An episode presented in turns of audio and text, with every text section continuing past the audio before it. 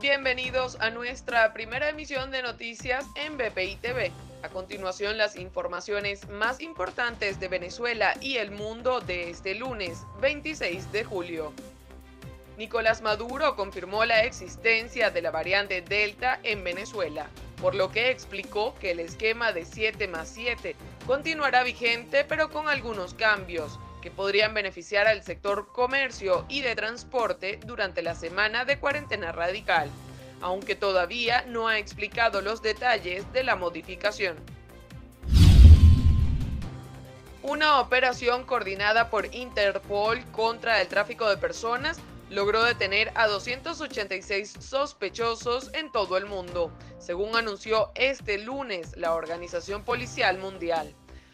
Hasta 47 países han participado en la operación en las que se produjeron alrededor de 500.000 inspecciones en aduanas y aeropuertos, así como en puntos de riesgos identificados en los servicios de inteligencia e investigación.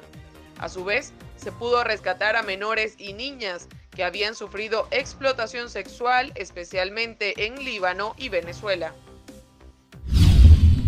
La justicia peruana condenó a cadena perpetua a un hombre que asesinó a una venezolana en ese país.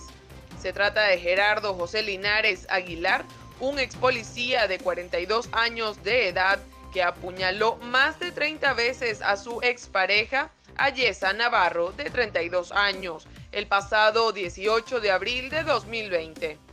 La agresión fue realizada delante de los tres hijos y tres sobrinos de la víctima, también estaba presente su hermana Ayesa Navarro Linares y su cuñado, quien intentaron impedir la acción pero salieron heridos.